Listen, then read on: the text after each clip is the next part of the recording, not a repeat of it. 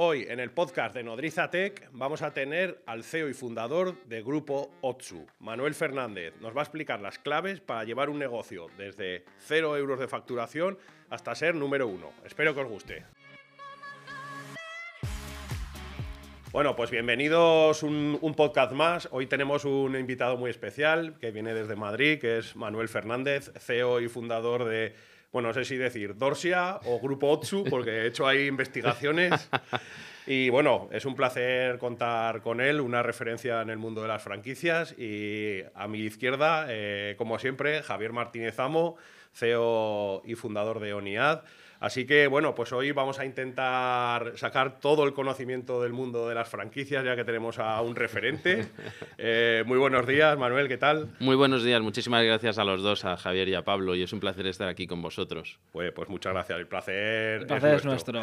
Yo quería empezar ahí con una pregunta ya directamente, que supongo que te la habrán hecho muchas veces. ¿Cómo se llega a ser el número uno de referencia eh, de la cirugía estética en España?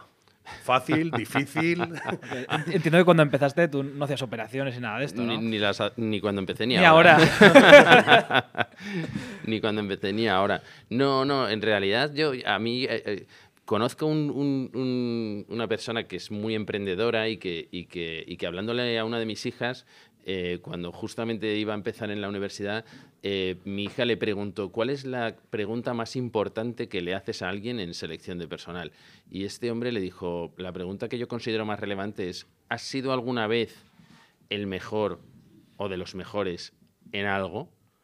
Y si, la respuesta es sí, en el fondo para mí eso es muy relevante, porque al final eh, ser el mejor o de los mejores en algo implica siempre lo mismo implica siempre capacidad de, sacrificio, disciplina, rigor, insistencia, tolerancia a la frustración, eh, todos, esos, todos esos criterios que al final dices, ¿cuál es el secreto? Pues en realidad es que el secreto es que no hay secreto. Y ya se ha dicho un millón de veces, ¿no? Pero el secreto está desvelado hace mucho. Claro, eh, la, pregunta es si, si estamos dispuestos a, renunciar a todo y a insistir de la manera que hay que insistir y a renunciar a todas las horas que hay que renunciar, etcétera, para conseguir algo que te, que te entusiasma. Y entonces la cirugía estética, pues a mí me, siempre me, me llamó mucho la atención paradójicamente por, por, algo contrario a lo, que, a lo que se podría pensar en apariencia, porque para mí el momento en el que la medicina o la ciencia sean capaces de eliminar eh, el, físico como barrera y representar cualquier pensamiento, cualquier deseo de expresión que tenga cada persona, entonces el físico ya no será jamás relevante porque será una expresión de personalidad, como digamos como si fuese el metaverso, pero en la realidad. Y, y, puede gente eh, pensar, bueno, pues ¿y serán todos iguales? Pues no, ¿por qué? vamos a ser todos iguales. Es verdad que las personas luego nos vestimos parecido, eh, hay gente que va un poco más contracorriente. A mí ya me han dicho que Pablo le gusta. Oye, pues la primera vez que me pongo americana en 15 años. que a Pablo le, gusta, le gusta claramente decir lo que piensa, y estoy seguro que a ti, Javier, también, sin, sin, sin preocuparle, siempre con respeto, pero sin preocuparle mucho si es correcto o no es correcto. Y yo, y yo pienso que es así. Yo pienso que es así. Al final, eh, la gente le gusta eh, expresarse. Entonces, la cirugía estética me llama mucho la atención por eso, porque creo que es una manera manera de eliminar barreras físicas y en ese punto pues las personas serían entidades mentales puras. Y, entonces me, encantó esa idea y empecé a trabajar y lo demás es disciplina, insistencia y... Este fue, tu, perdón, fue tu primer gran proyecto este, porque has tenido muchos. El, primero fue el de cambio de divisas. Yo empecé a trabajar en, en, una oficina de cambio de divisas en una cabina en la Gran Vía cuando estudiaba Derecho en Madrid y pensé, bueno, esto creo que lo puedo hacer. Era el año 92 y se acababa de liberalizar el mercado de cambio de divisas. Y entonces eh, eh, hablé con mis hermanos y con, algunos, y con mi profesor de inglés, un californiano que, andaba por allí y, que, y, con el que tenía muy buen feeling y dije, ¿por qué no montamos una oficina de cambio de divisas? ¿Dónde? Pues en Mallorca. ¿Por qué? Pues porque eh, Hay mucho, mucho, turismo. Claro, era la época que no estaba el euro ni nada. y, y, nos fue bien también por el mismo motivo, con mucho trabajo, con mucha insistencia.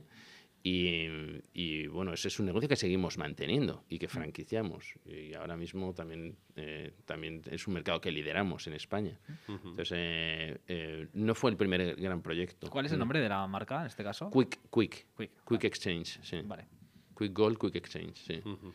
Y, em, pero Dorsia es verdad que es en el que yo estoy más involucrado ahora, porque ese negocio eh, que he mencionado lo lleva más mi hermano Rodrigo, que es el, el más pequeño de los tres hermanos.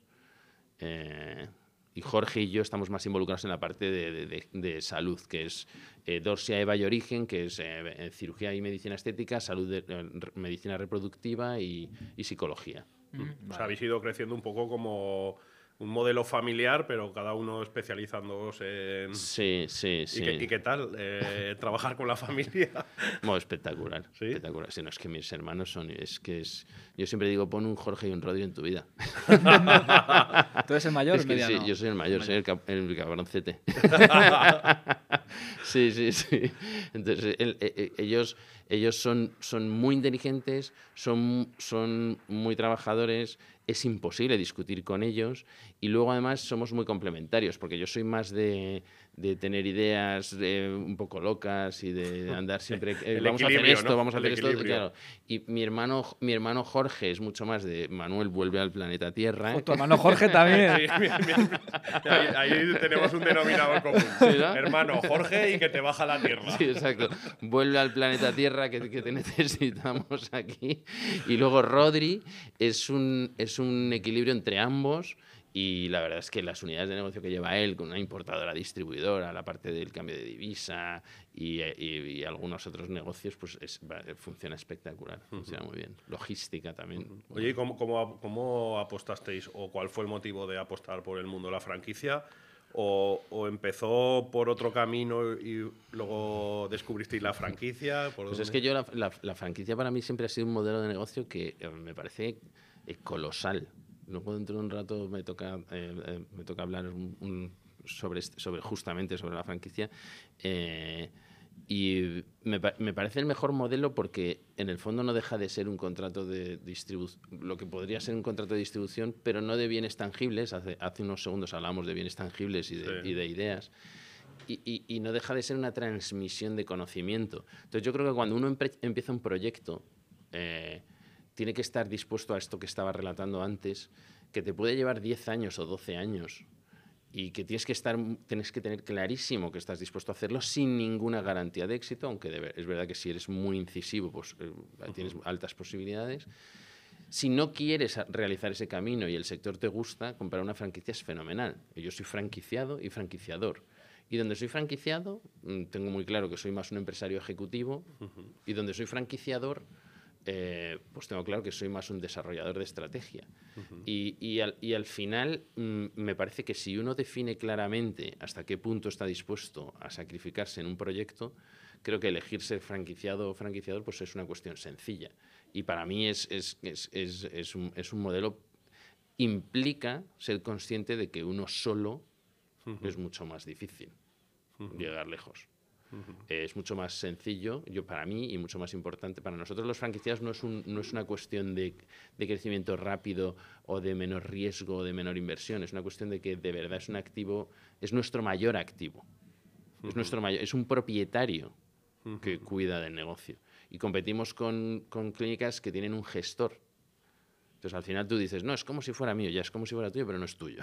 Sí, sí, sí, sí, sí, sí. Entonces eso, eso cambia para mí totalmente. Que, que no, no es un cliente, sino es alguien más de la plantilla de, vues- de- de vuestra empresa que, es que un suyo. cliente. Y fidelizas, eres capaz de fidelizar en nuestro sector, además, en, el- en- en concreto en la parte de, de médica, eh, fidelizas a todo el talento, el talento más, más, más importante, que muchas veces tiene como último objetivo emprender o tener su propia consulta o su propia clínica, es tú no le das la posibilidad de crecer contigo y de, y de- y formar parte de la propiedad, pues muchas veces lo pierdes. Entonces, eh, eh, realmente, pues eh, inicialmente las primeras 10 clínicas eran todas propias y a ese punto nos dimos cuenta pues que, que si no dábamos salidas a, las- a esas ambiciones de los mejores de los mejores en las plantillas y además decidíamos si preferíamos gestionar marca y aportar valor desde la marca o gestionar unidades de negocio, pues que nos teníamos una disyuntiva ahí que nos, que nos, nos centramos en gestionar marca y dimos salidas a- y, y- y posibilidad de fidelizar al mejor talento.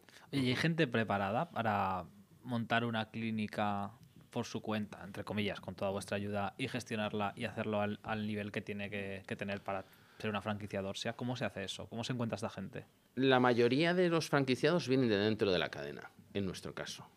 Porque claro, nosotros sabemos que el modelo funciona, pero a veces fallamos las personas. Entonces, eh, sabemos que si no nos equivocamos con la persona, con el perfil, va a funcionar bien. La mejor garantía para eso es, eh, pues son candidatos que vienen de dentro, porque al final son años de conocimiento para ellos y para nosotros. Y el- la franquicia es un matrimonio que si tienes luego que deshacer el nudo, pues no es sencillo. Ya sabemos cómo, ya sabemos cómo va. Entonces. Entonces eh, em, la mayoría vienen de dentro, pero viniendo de fuera, nosotros tenemos un, tenemos un, eh, un proceso de formación que es bastante es muy exigente, tanto a nivel de, digamos, de evaluación de candidatos. Nosotros siempre decimos que no vendemos franquicias, sino que seleccionamos franquiciados y eso no es un no es un eslogan, sino que es una realidad descartamos de los que vienen de fuera el 90% de las candidaturas y los que seleccionamos pues pasan un proceso de formación que parte está coordinado con Instituto de Empresa, eh, que son la parte más de soft skills y la parte de hard skills y de conocimiento de compañía, por supuesto la hacemos nosotros. Y además todo ese proceso está marcado por una libertad absoluta de las dos partes de rescindir el contrato en cualquier momento que, se quiera sin ningún tipo de penalización, porque al final es importante que todo el mundo esté convencido de lo que se va a hacer. Y sí, sí se puede, se puede hacer. Eh, a mí la pregunta casi es más de decir, eh, eh, ¿cómo puede alguien montar una clínica sin ayuda? Sí, sí, sí, sí, sí. O sea, es- Después de todo lo que has pasado, ¿no? Totalmente. Te das cuenta. Pero, incluso hablo de, cirujanos plásticos y médicos estéticos. Yo, Sí, porque sí, yo sí. les digo, al final nosotros cobramos un 5% de royalties y, y yo digo, es que si yo voy a cualquier cirujano plástico o a cualquier médico estético y le digo, por un 5% tienes un, un departamento de calidad, uno financiero, uno de marketing, uno comercial, uno de IT, eh, uno de expansión, uno de, de, eh, jurídico, e- etcétera, etcétera, etcétera, por un 5%. Y además te traemos cli- clientes, ¿te parece ok? Sí, sí, sí. Bueno, es un una central de compras, claro. Entonces, a mí lo que me extraña es, es que es- aún así entiendo que hay todavía pues, hueco y tiene sentido marca personal. Pero marca personal al final tiene que ser de verdad marca personal. Al final eh, no puede ser un discurso vacío de yo soy el mejor y De- personal, sino que de verdad tiene que ser un... Tiene que haber un aval de. Tiene que haber un aval de verdad de que esta persona es extraordinaria y decide eh, que quiere hacerlo todo él. Pero yo digo, claro, cuando hablo con los profesionales médicos y, y ellos lo, lo- lo entienden perfectamente y es, y es natural, eh, ellos no pueden hacer todo.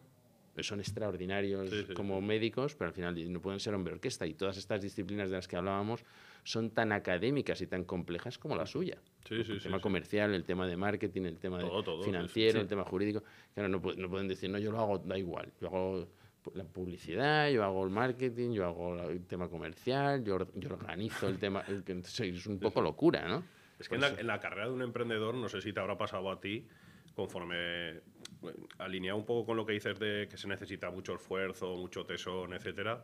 No sé si te habrá pasado a ti que conforme vas, van pasando los años, esto me ha pasado a mí en primera persona, vas diciendo, pero ¿cómo podía tener la empresa sin hacer esto? ¿No? Y, y al año siguiente dices, pero ¿cómo podía vivir yo sin un departamento de marketing? Al año siguiente, pero ¿cómo podía vivir yo sin recursos humanos? ¿No? Y vas desbloqueando cosas y luego con el tiempo ves a emprendedores que empiezan y, y lo que dices tú, ¿no? Como ver a un franquiciado que, que quiere montarse su clínica desde cero Sí. y te quedas como diciendo, Es consciente de lo, del- de lo que yo, yo, yo, yo justamente venía en- eh, con la persona que me, que- de vuestro equipo que me ha traído Sandra, que es, que, es, que es majísima, venía hablando del tema de la emprendeduría y yo decía, yo, mi, con- mi consejo siempre es que cuanto más joven empieces, mejor. Y porque además hay, una- hay un tema relativo justo a lo que estabas comentando, Pablo, que es el relativo a la audacia, al, al- casi dirían la insensatez sí, sí, sí. de decir, yo me lanzo. Claro, cuando vas cumpliendo años y miras hacia atrás, piensas, yo con lo que sé ahora, ¿empezaría? ¿Empezaría en aquel momento? Lo que, y, y dices, ostras, no estoy seguro, porque te- tenía la, esa cosa que es biológica, supongo también, Sí, de la, sí, de de la echar naturaleza humana, de echar para adelante y de Sí. decir, yo me lanzo y no sé, y como no tengo además cargas ni nada que perder, Exactamente. Yo creo que ahí está claro, ¿no? O sea, es decir, es el no tener mucho que perder es clave, ¿no? Y eso que fíjate que luego mm, los estudios dicen que el- los emprendedores más exitosos en proporción, por lo menos a nivel porcentual, ¿no?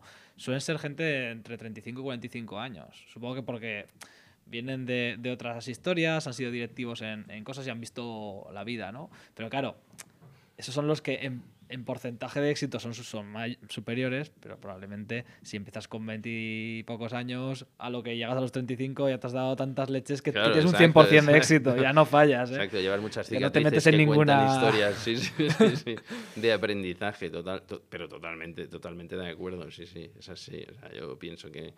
que y, y yo creo además que, que a medida que, que- que- que te empieza a ir bien, empiezas a tener el riesgo de canjear la actitud creativa por la actitud de conservar. Y eso es, yo creo que es muy peligroso. En el momento en que empiezas a intentar proteger lo que tienes, ya no, ya, ya no arriesgas. Y si ya no arriesgas, ya no creas. Entonces yo creo que tener la actitud de, no, yo voy a seguir creando, yo no quiero... A mí por eso cuando me hablan de los nuevos ricos o de tal, o no sé qué, yo digo, "Pues, para mí es, una, es un halago. Desde cero, es como... hay gente que, que nace para conservar y hay gente que nace para crear. Entonces yo creo que ser fiel a tu espíritu si tú eres creador es importante. ¿Y eso, Claro. eso lo has sabido? por- te, lo, te lo pregunto yo en primera persona para ver si cojo alguna idea, porque yo estoy en esa guerra ahora mismo. ¿Tú has sabido conceptualizar, además tú que vienes del mundo de la franquicia, que creo que el mayor reto es conceptualizar el conocimiento y saber trasladárselo a los franquiciados? ¿Tú has sabido eh, conceptualizar esa creatividad o ese ADN tuyo quizás más personal o de tus hermanos en, toda la organización? Para que sea algo orgánico dentro de la organización. Eso, es- eso, eso es, vamos, me parece una, cuestión muy clave absolutamente. Es muy difícil, es muy difícil. Porque yo creo que el- la, la gente creativa, yo una vez me acuerdo que, que invité a Emilio Duro a darnos una charla y, y él dijo algo que no sé si era también un poco como por... por- bueno, no le veo muy de hacer la pelota, ¿verdad?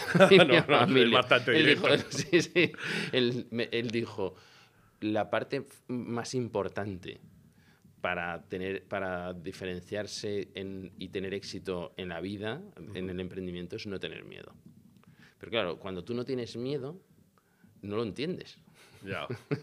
Ya. no lo comprendes. O es muy difícil empatizar con quien tiene miedo, porque piensas, ¿miedo a qué? No pasa nada, saca esta idea. Si no funciona, sacamos otra. Sí, sí. Si fracasa, sacamos otra. Y tampoco estoy seguro que sea 100% bueno que no tengas gente que te diga, que te frene un poco y que te diga, bueno, mm, cuidado, que también puede pasar esto otro. Entonces, está, yo creo que está bien un equilibrio de, de personalidades y de perfiles, porque al final todo el mundo muy creativo también... Yo conozco gente muy creativa que es eh, muy ejecutiva también y muy planificada. Yo personalmente no soy ese estilo. Yo soy- Es que claro, es que- Necesitas estar rodeado de gente muy organizada, ¿no? Claro, exacto, porque hay que aterri- A mí, por ejemplo, Carmen Afán, mi- eh, la directora de marketing, o, o, bueno, en, en general toda la gente que tenemos y toda la gen- todos los equipos, siempre al final me dicen, bueno, Manuel, esto hay que aterrizarlo. Y yo aterrizarlo lo veo como decir, Sí, sí, sí. sí. aterri- pues, Ok, sí, sí. No pasa nada. o sea, aterriza. Pero claro, luego cuando veo el, trabajo de aterrizarlo, digo, bueno, jo, esto es un desafío brutal. Y al final, la ejecución, y cuando digo, por ejemplo, que un franquicia es principalmente un empresario ejecutivo, la ejecución es clave. Que tú le digas a alguien, mira, este es- esto es como se debe hacer, y lo clave. Yo me acuerdo en la primera franquicia en la que yo era franquiciado que la central nos decía, ¿cómo hacéis para estar número uno, como siempre en ranking de ventas? Número uno, número dos. Y nosotros decíamos, ejecutamos lo que nos decís. O sea, vamos a las reuniones de arranque y volvemos y en el coche el resto de franquiciados van invocando al diablo y nosotros decimos, bueno, pues, pues a mí nosotros todo esto que nos han dicho nos parece fenomenal. Yo- y llegábamos entusiasmados Sí, sí, a, sí. nuestra, a, nuestra, a nuestra unidad de negocio y era, bueno, este mes vamos a, vamos a arrasar con todas estas cosas que nos han dicho. Y es un poco, yo creo, también en una filosofía de enamorarse de lo inevitable. Pues cuando Ya. te toca a ti diseñar la estrategia, te toca, y cuando no, pues te enamoras de lo que te dicen por la cuenta que te trae, sobre Sí, todo. sí, o sea.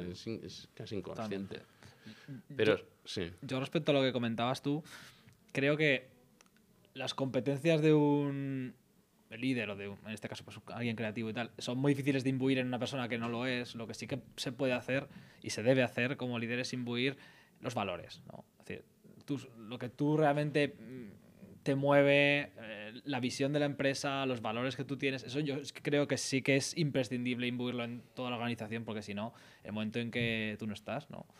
Empiezan a pasar cosas que no te gustan y, se empieza a torcer todo. Totalmente, totalmente. En una organización como una franquicia, entiendo que esto es un desafío todavía mayor, porque hay mucha gente que no la verás casi nunca, sí, ¿no? sí.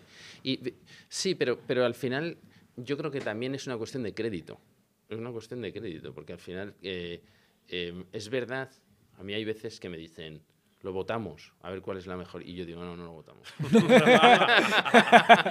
No, no, esto no Esto no es una vota, democracia. esto no se vota así. Pues si lo votáramos, y yo se lo digo, se lo recuerdo, y, y- y- y me da igual cómo suene, pero es la Sí, sí. verdad. Si lo hubiésemos votado, Dorsia no existiría. Ya. Claro, Si totalmente. lo hubiésemos votado, Dorsia no existiría. Y yo les digo, vale, yo me equivoco muchas veces, pero acierto también muchas veces, más que me equivoco. Tranquilos, creedme. Sí, sí, sí. Y, cuando tú has tenido éxitos como organización, y, y eso al equipo, y el equipo en realidad lo transmite, y ellos tienen, tienen la misma cre- credibilidad en el sentido contrario. Y yo creo cuando ves a alguien muy convencido de algo, o sea, si tú, nosotros, por ejemplo, tenemos fondos en nuestra compañía, dos fondos. Eh, cuando tú les cuentas una idea en el consejo y, eh, y un grupo de, de seis o siete personas, pero da igual, incluso en el comité de empresa que nosotros tenemos, te dicen,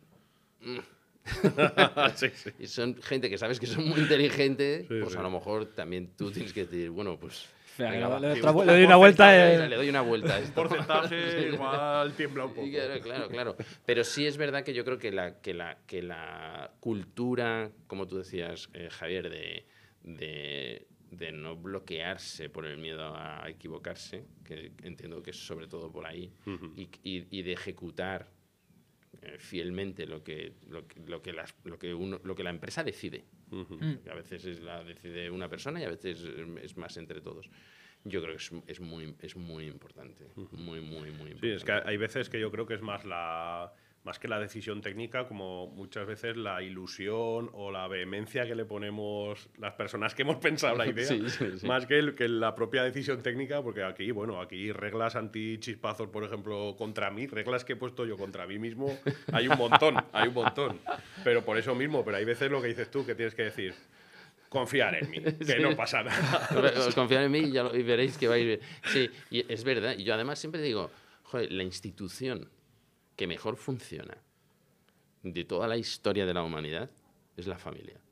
Y en la familia nadie dice, estas son tus responsabilidades, ni hay un job description, ni hay... No, no, no es, ¿no? es Sí, como, sí. Que, como que ese ecosistema mágicamente funciona. Y yo creo mucho en eso, porque al final un modelo de negocio que funciona es un ecosistema de, equilibrios y, de, sí. y, de, y de químicas mágico que funciona. Entonces, eh, a veces empezamos a poner reglas, y yo creo que donde más reglas hay, aquí eh, no es una invectiva contra el Estado, o, o sí, Sí, no lo sé, pero, pero es, en el esta- es en la parte pública. Ahí, no- ahí está todo súper definido. Quién le pone el sello, quién lo manda aquí, quién lo manda allá, to- todo. Pero no es muy eficaz, precisamente. No es muy eficaz. Entonces, a veces todo ese conjunto de normas, yo creo que es más, frenar. pues como tú, como, como tú decías, Pablo, como eh, pues efectivamente, pues la ilusión, el entusiasmo, la, la, la, la fe. La Que, fe que eso no fe. se puede medir, es que eso no se puede medir. Seleccionar a la gente adecuada. Y seleccionar. a la Que igual gente una adecuada. oposición tampoco es la mejor manera de seleccionar a la gente. Bueno, creo que vamos a ir acabando porque nos vamos a meter en un jardín. Sí, ade- además te tenemos tenemos que dejar irte a un, a un Sí. compromiso que tienes. Sí. Antes de irte, te vamos a preguntar por un contenido, bien sea un libro, una peli, una algo que te haya inspirado o que quieras compartir con nuestra audiencia, que son inversores, son emprendedores, algo que les pueda ayudar a, a mejorar. Un libro o una peli. O en- un O podcast. un podcast o, o- algo que, que te mole. O un referente que tengas tú a nivel de negocios. o- Bueno, a mí me, a mí me, a mí me gusta mucho, eh, me gusta mucho el cine y me gusta y, y la literatura, especialmente la norteamericana del último siglo, me encanta. Eh, y de las películas, la verdad, he aprendido muchísimo en, en tema de negocios. Me gusta mucho Sun Tzu, el arte de la guerra, me gusta mucho. Pero, pero a mí- yo cuando me junto con emprendedores, como es el caso de ahora mismo, yo, yo, yo, yo, yo aprendo mucho. Eh, y, y- y, por ejemplo, me gusta mucho Steve Jobs. Me encantó el libro de Pepsi Apple que lo escribió John Sculley, que, es, que fue el que le, dis- le despidió, Sí. de Pepsi Apple se llama, y en el que en el momento en que Steve Jobs todavía estaba despedido y supuestamente buscando proyectos, John Sculley ya, ya, ya tenía la premonición de que, de que Jobs iba a hacer algo otra vez grandioso, como efectivamente luego pasó. Y ese libro me impactó mucho. Y, y, te- y hay una anécdota que me contó, eh, que me contó Martin Basarsky, eh, que conoció a Steve Jobs. Y él tenía una, una phone, una red de- de- de conexiones compartidas. Y es, es gracioso, además cada vez que le veo le digo, Martín, cuéntame otra vez. Y me dice, te lo he contado 25 veces. Da igual, cuéntamelo otra vez, por favor. y dice, bueno, pues yo fui allí porque Apple estaba interesada en la empresa y nada más entrar, yo pensaba en encontrarme a un tío como súper zen, súper sabio, tal, no sé qué. Y nada más entrar me dice, tú eres Steve Jobs, perdón, tú eres Martín Basarsky, ¿no? Y el dueño de Phone. Y, dices, y, y yo le dije, sí, y me dice, pues vamos a hacer lo mismo que tú, pero sin ti. Y, yo dice, "Yo, bueno". Y dice, entonces le dije, bueno, pues me voy. Y me- no, no, siéntate, que, que- que hablamos. Y entonces me tuvo, ahí, me, me tuvo ahí media hora diciéndome todo lo mal que hacíamos todo, que yo no entendía para qué estaba ahí. Y entonces para terminar diciéndome, y además Apple es número uno en conexiones compartidas. Y dice, yo sabía que Apple no era número uno en conexiones compartidas. Que, y, me lo- y le dije, no, Steve, eso es- no es así. Primero es tal, segundo tal, tercero phone, o, no, no recuerdo el orden. Y Apple era pues, quinto sexto. Y, se- y Steve Jobs se le queda mirando muy serio y le dice, no tienes visión, eso es circunstancial. Brutal, brutal. Oye, pues con este final nos despedimos. Por Muchas gracias, Manuel, por dejarnos secuestrarte media hora para el podcast. Nos quedamos con las ganas. De mucho más. A segunda parte. Sí. Sí, habrá segunda parte, habrá segunda parte. Ya te iremos a, visitar a Madrid. Encantado y un placer. Muchísimas gracias. Nada. Muchas gracias. Nos despedimos la semana que viene. Hasta luego. Hasta luego.